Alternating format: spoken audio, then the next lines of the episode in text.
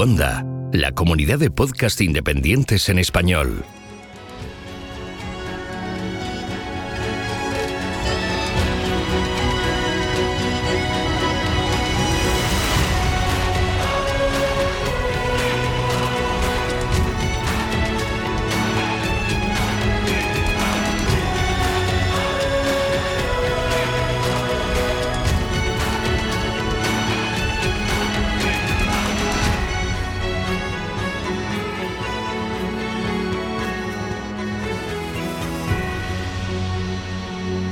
Bienvenido a GeoCastaway.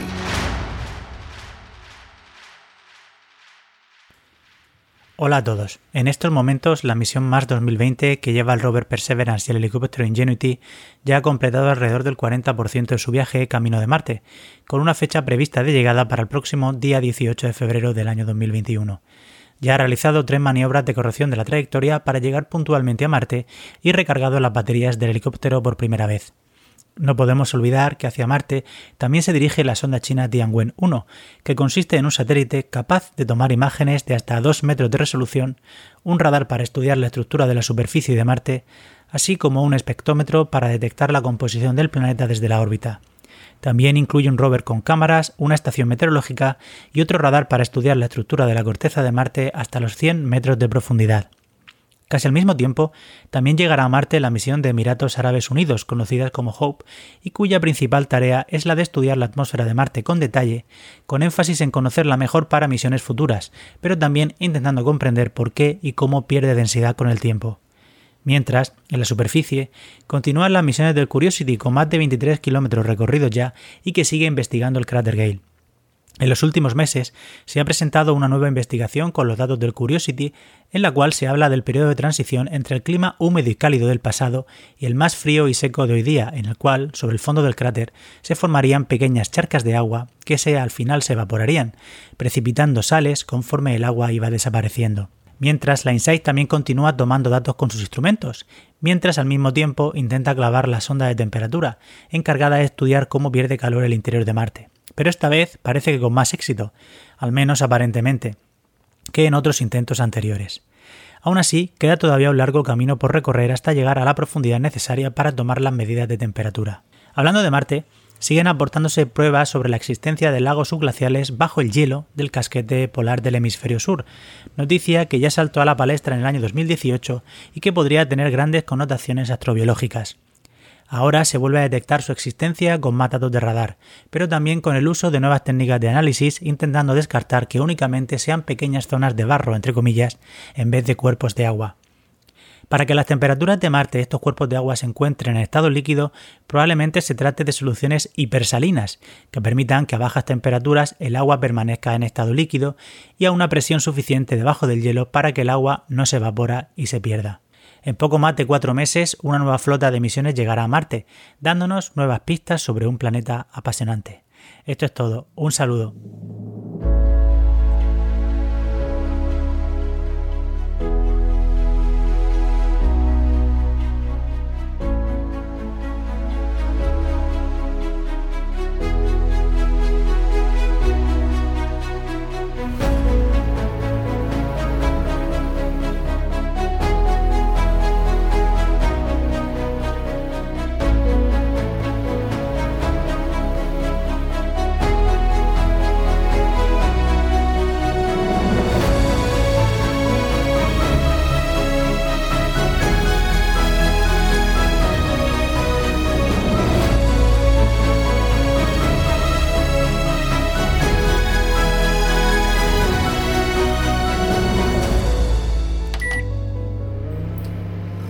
En el programa de hoy vamos a hablar de microondas, no del horno de la cocina, sino del uso en teledetección de ondas de radio para caracterizar la superficie terrestre.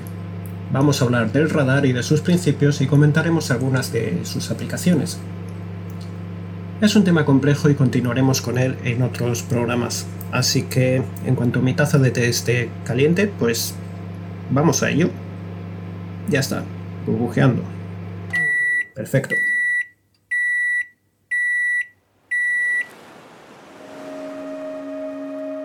Mi nombre es Jorge Ginés y soy un geólogo estructural. trabajo en exploración petrolífera y mineral y mi herramienta principal de trabajo es la teledetección, seguida a cierta distancia de la sísmica. En una serie de contribuciones con Geonáufragos explicaré cuestiones interesantes sobre la teledetección, su historia y cómo esta es fundamental en la geología moderna. Las microondas son una forma de energía electromagnética, aquella con longitud de onda comprendida entre un milímetro y un metro aproximadamente. Distintas fuentes las definen con rangos distintos, pero como aproximación es un dato válido. Se trata de ondas de radio y teniendo en cuenta que la longitud de onda de la radio puede ser de hasta 100 kilómetros, vemos el porqué del nombre de microondas. Las microondas nos ofrecen dos posibilidades para el estudio de la superficie del planeta. Por un lado, podemos aplicar teledetección pasiva y estudiar las ondas de radio emitidas por la Tierra. Es decir, el instrumento no emite ninguna señal y solo detecta radiación natural. Es una técnica relativamente marginal y únicamente ha dado buenos resultados para medir la temperatura del océano. Por otro lado, lo habitual es utilizar las microondas mediante técnicas de radar, que son técnicas activas, es decir, el instrumento de radar emite ondas que se reflejan en la superficie terrestre y son detectadas por el mismo instrumento que las ha emitido previamente. El término radar es el acrónimo de Radio Detection and Ranging, o detección de radio y rango, o también podemos decir detección de radio y localización. A finales del siglo XIX y principios del siglo XX ya se habían creado y patentado en Rusia, Alemania y el Reino Unido los primeros sistemas de detección de navíos metálicos mediante ondas de radio. Eran sistemas rudimentarios con poca precisión. El desarrollo más importante viene después de la mano de Robert Watson Watt en el Reino Unido en los años 30, justo antes de la Segunda Guerra Mundial, con el desarrollo del radar moderno tal como lo conocemos hoy. Centrándonos en la geología, el radar aparece en escena en los años 50 con el SLAR, Side Looking Airborne Radar, o radar aerotransportado de visión lateral, porque el radar no mira a la vertical, sino que mira hacia un lado durante el vuelo, habitualmente a la derecha. Este sistema aún se usa a día de hoy y es el sistema común de uso en aviones y en helicópteros, pero no se puede usar en órbita porque necesitaría una antena enorme al estar más lejos de la superficie terrestre. Por eso, a finales de los años 70 y principios de los 80 se comenzó a utilizar un avance de este sistema que se denomina SAR, Synthetic Aperture Radar, o radar de apertura sintética, que funciona con la misma antena y mediante un algoritmo matemático obtiene un incremento de resolución sin aumentar el tamaño de la antena. Dado que el radar es una forma de microondas y su longitud de onda es mayor que la de la luz visible y el infrarrojo, su interacción con la materia es también distinta, así que sus productos nos dan una información diferente a lo que podemos ver en una imagen óptica. La señal de radar atraviesa sin problema las nubes y la atmósfera causa muy poca absorción de la señal. Además, dependiendo de la longitud de onda que se emplee, puede penetrar gran parte de la cubierta boscosa y vegetal, y en condiciones muy ideales puede penetrar hasta un metro de arena en el desierto, pero lo común es que hablemos de milímetros o incluso algún centímetro. Es una técnica activa, es decir, el radar emite la misma señal que detecta más tarde. Por tanto, depende únicamente de sí mismo y puede trabajar durante el día o durante la noche. Las imágenes de radar suelen mostrarse en escala de grises con un aspecto ruidoso que es función de la dispersión de la señal. Pero en ellas en general la estructura como fallas y fracturas suele verse con mayor claridad que en imágenes ópticas. Los distintos tipos de rocas y de suelos pueden mostrar también diversas texturas que facilitan su cartografía, en función de propiedades como su humedad o su rugosidad. Si la imagen no ha sido corregida topográficamente, tendrá un aspecto distorsionado, donde las elevaciones estarán inclinadas hacia el satélite o el avión que ha realizado la adquisición. Vamos a ver el porqué. Una de las peculiaridades del radar, y creedme que tiene muchas, es el modo de adquisición de datos. Los sistemas basados en la luz visible o el infrarrojo capturan energía angularmente. Es decir, lo que está frente al sensor aparece en el centro de la imagen y lo que está a la derecha aparece a la derecha y lo que está a la izquierda pues se representa a la izquierda. Sin embargo, los sistemas de radar capturan el tiempo de retorno de la señal emitida únicamente y no la geometría del objeto. Esta se reconstruye posteriormente al procesar la señal. Un radar aerotransportado a bordo de un satélite está orientado de modo que no mira en la vertical, como ya he dicho antes, sino que mira hacia un lado, habitualmente hacia la derecha en el sentido del, movimiento. Se emite un pulso de microondas que cubre una franja estrecha del terreno y los diversos obstáculos que encuentra esta energía emitida por el radar reflejan parte de esa energía de vuelta al sensor. Esto es lo que registra el, radar. Por ello el instrumento opera lateralmente para evitar recibir retornos al mismo tiempo de ambos lados del terreno. Las distorsiones de las imágenes de radar son notables, pero se corrigen en gran medida con un buen modelo del terreno. Imaginemos un paisaje muy sencillo, una isla con un volcán en el centro y un río a la izquierda del volcán. Entre la cumbre y el río, evidentemente, está la base del volcán. En una imagen óptica de satélite veríamos el río, la base del volcán y la cumbre. En una imagen de un radar que se haya obtenido volando a la izquierda de todo este paisaje, puesto que el radar está mirando hacia la derecha, lo que probablemente veríamos sería en primer lugar el retorno de la cumbre del volcán, después el retorno del río y por último recibiríamos el retorno de la base del volcán. Cuando hablamos de imágenes de radar y de su resolución hay que tener en cuenta que hay dos orientaciones distintas en, una imagen de radar. Por un lado tenemos la orientación del rango, o lo que es lo mismo de la dirección en la que mira el radar, y la resolución en esta dirección depende principalmente de la duración del pulso del radar. La dirección perpendicular a esta, que es la dirección del movimiento de la plataforma, ya sea un avión o un satélite, se denomina dirección de movimiento o dirección de azimut. Y en esta dirección, la resolución es función del tamaño de la antena. Durante los años en los que únicamente se podía usar el radar a bordo de aviones, esto no era ningún problema, puesto que los aviones no vuelan a mucha altitud sobre la superficie del planeta, si se quería más resolución en la dirección del azimut, había que disponer de una antena mayor. Esto, como os podéis imaginar, es un problema en el espacio, porque a varios cientos de kilómetros de altitud, la antena sería enorme. Por esta razón se desarrolló el radar de apertura sintética, que es un radar de orientación lateral, como el que hemos estado describiendo hasta este momento, en el que la resolución en la dirección de azimut se incrementa mediante un algoritmo que emplea el efecto Doppler. Pero tranquilos, no nos vamos a meter en camisas de once varas. El brillo de las imágenes de radar es la simple intensidad o la potencia del reflejo de la señal que retorna al sensor, y hay varios parámetros que controlan esta intensidad, ya sea por las propiedades del terreno que estamos estudiando o por las características intrínsecas del radar y de la longitud de onda con la que se está trabajando. El parámetro más importante es la geometría del terreno. Las superficies que miran hacia la antena tenderán a reflejar más energía hacia el sensor que las que están orientadas en otras direcciones. Serán además más brillantes. La constante dieléctrica del terreno, que está relacionada con el contenido en humedad, también influye en la intensidad de la señal. Podemos decir en general y simplificando mucho que a mayor humedad, mayor constante dieléctrica. La señal, por tanto, será más brillante pero la penetración del radar será menor en terrenos húmedos. Por eso, como decía al principio, el radar en teoría puede penetrar hasta un metro en la arena del desierto, pero aunque tenga muy poca humedad, la constante dieléctrica aumenta bastante, con lo cual la penetración nunca va a ser de más de medio metro en realidad. La rugosidad del terreno también es un factor importante que explica la mayor o menor dispersión de la señal del radar. Cuando el terreno es poco rugoso, la mayor parte de la señal se verá reflejada en un ángulo opuesto al ángulo de incidencia. Superficies más o menos lisas como un mar en calma o la pista de aterrizaje de un aeropuerto aparecerán más oscuras que suelos pedregosos irregulares porque la mayor parte de la señal será reflejada en otra dirección distinta a la dirección en la que está el sensor. Por eso habrá muy poco retorno. Si la superficie mira hacia el sensor, entonces aparecerá como un elemento muy brillante y esto es lo que ocurre con edificios y objetos metálicos en ciudades o puertos o otras infraestructuras de este estilo. Todo esto que he dicho depende, claro, de la longitud de onda con la que se está trabajando. Lo que es rugoso entre comillas para una longitud de onda puede ser liso para otra.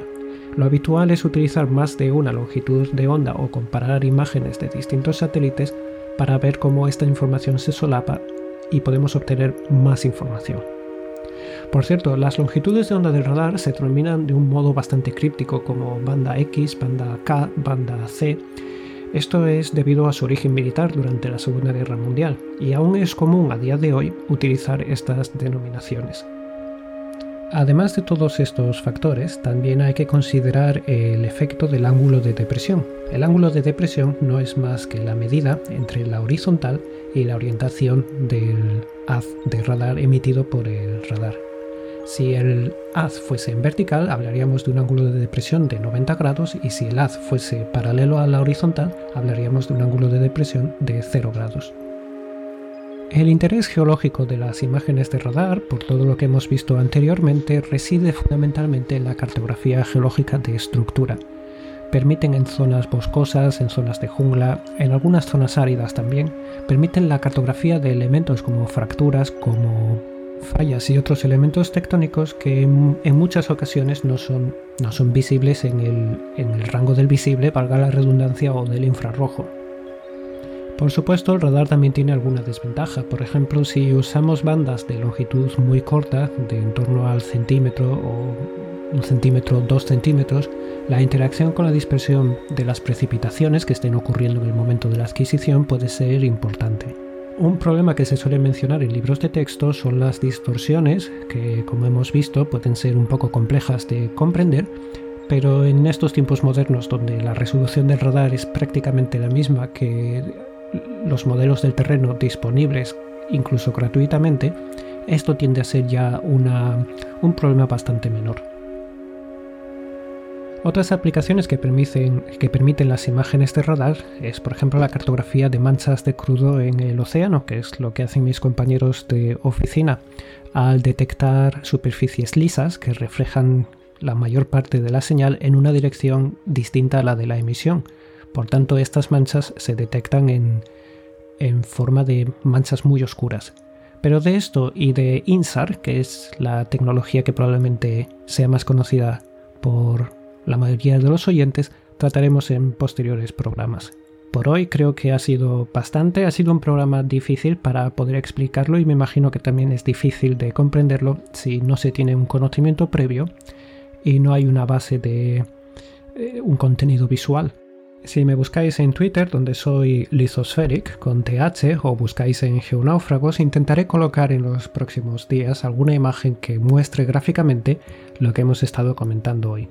Volveremos a hablar del radar en próximos programas cuando hablemos de INSAR, que es una tecnología que mide la diferencia entre la fase de la señal que que podemos medir en dos imágenes de radar medidas en dos momentos del tiempo distinto para calcular cosas como subsidencia o elevaciones del terreno.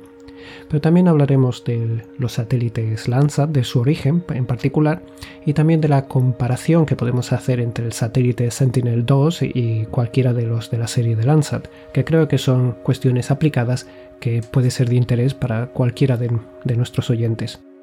Y aquí es ya cuando me callo, porque mi té se ha quedado bastante frío, así que tengo que volver al microondas a volver a calentarlo. Con mi té y mi microondas, hasta la próxima entrega. Saludos.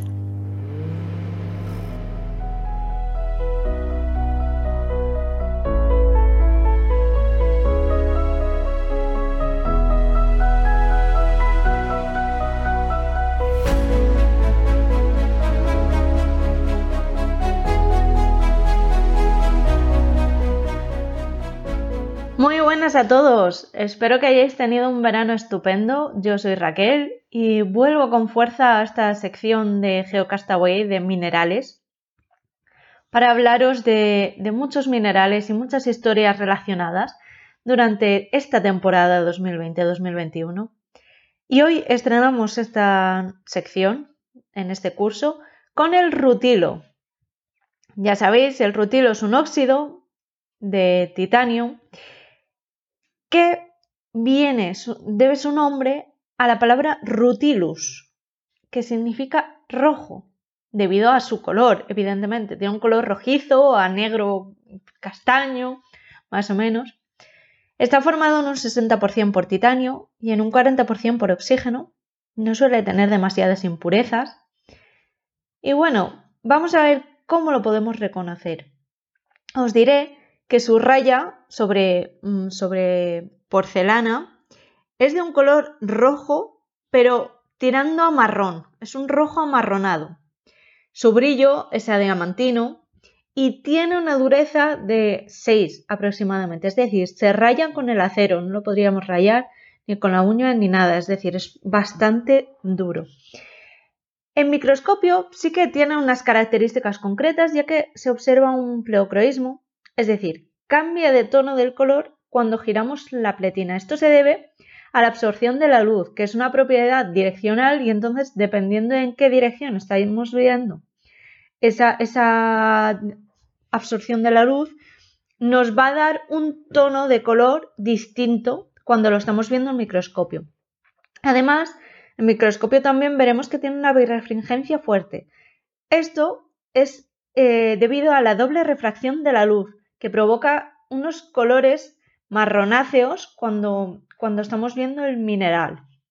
En muestra de mano, que es lo más común que vamos a ver, que es, es decir, si nos lo encontramos en campo, pues aparte de estos datos que os decía antes del color y el brillo, vamos a observar que son cristales prismáticos que tienen unas terminaciones bipiramidales y estrías verticales. Esto va a ser muy determinante. Además, frecuentemente aparecen en masas tipo codo y agujas sobre cuarzo. ¿vale? Es decir, este, este mineral, el rutilo, va muy asociado al cuarzo. En cuestión de ambiente, de dónde lo podemos encontrar, generalmente van a ser filones pegmatíticos e hidrotermales. Es un mineral accesorio, pero muy común, muy común en rocas intrusivas de alta presión y alta temperatura como el granito, la sienita, y también en rocas metamórficas como el gneiss, la eclogita, es decir, vuelven a ser rocas de alta presión y alta temperatura. ¿Dónde podemos encontrar esto realmente en campo? Pues a nivel internacional, los yacimientos más importantes de rutilo están en Suiza, en la parte de los Alpes y en Brasil. Pero en España podemos encontrar algunas eh, explotaciones ya abandonadas la gran mayoría de ellas en Madrid, Sevilla, Salamanca, Málaga e incluso en A Coruña, que son las explotaciones más importantes que ha habido en España de rutilo y fueron alrededor de los años 50. Ahora ya no están en explotación. Pero sí, si nos acercamos a estos ambientes vamos a poder observar este tipo de minerales. Ya sabéis, como siempre os digo, que si vais a campo no recojáis minerales ni, ni, cualquier roca de forma indiscriminada, sino que debéis llevar cuidado. Lo mejor es que llevéis para hacer todas las fotos que queráis, pero dejéis las muestras allí para que otras personas puedan ir y, por supuesto, los investigadores, si se acercan por la zona, que puedan tener material para sus investigaciones. Os contaré que si hablamos de rutilo, no hablamos solo del mineral rutilo, sino que hablamos del grupo del rutilo. ¿Y a qué llamamos grupo? Pues llamamos grupo a un determinado, una determinada asociación de minerales que tienen la estructura interna del mismo tipo. Es decir, en este caso es la estructura del rutilo, la estructura interna del rutilo, la que se coge como base para determinar y definir también algunos otros minerales. Parte del grupo del rutilo son minerales como la casiterita, la pirolusita, la ergutita o la palaterulita. Todos ellos tienen usos determinados, ambientes determinados, pero comparten esa estructura interna que nosotros no vamos a observar ni en campo ni en microscopio, pero sí van a determinar un poco esas propiedades de las que hemos hablado. Los usos del, rutilo como mineral son principalmente como en pigmento blanco. Es decir, se usa como pigmento blanco muy ligado también a esmalte cerámico. Y por supuesto, aunque no tiene nada que ver con construcción de equipos ópticos. Cabe destacar que con el rutilo se desarrolló la tecnología láser, para aquellos que no lo sepáis. Y además, en 1951 se empezó a emplear como sustituto del diamante en joyería. Aunque su uso en joyería no está muy extendido, sí que se empezó a emplear como sustituto del diamante y podemos encontrar a, día de hoy bastante rutilo en este ámbito. Espero que os haya servido y os haya sido interesante y ya sabéis, si vais a alguna zona a ver rutilo, enviadnos vuestra foto y vuestro comentario, que estaremos encantados de, leeros. Y por supuesto, si tenéis cualquier duda, sabéis dónde podéis encontrarnos, tanto al equipo entero de GeoCastaway como a mí en Twitter o por aquí por los comentarios. Hasta el próximo mes.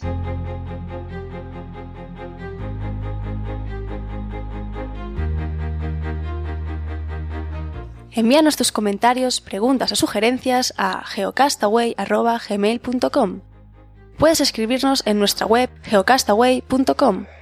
Búscanos en Facebook y en Twitter.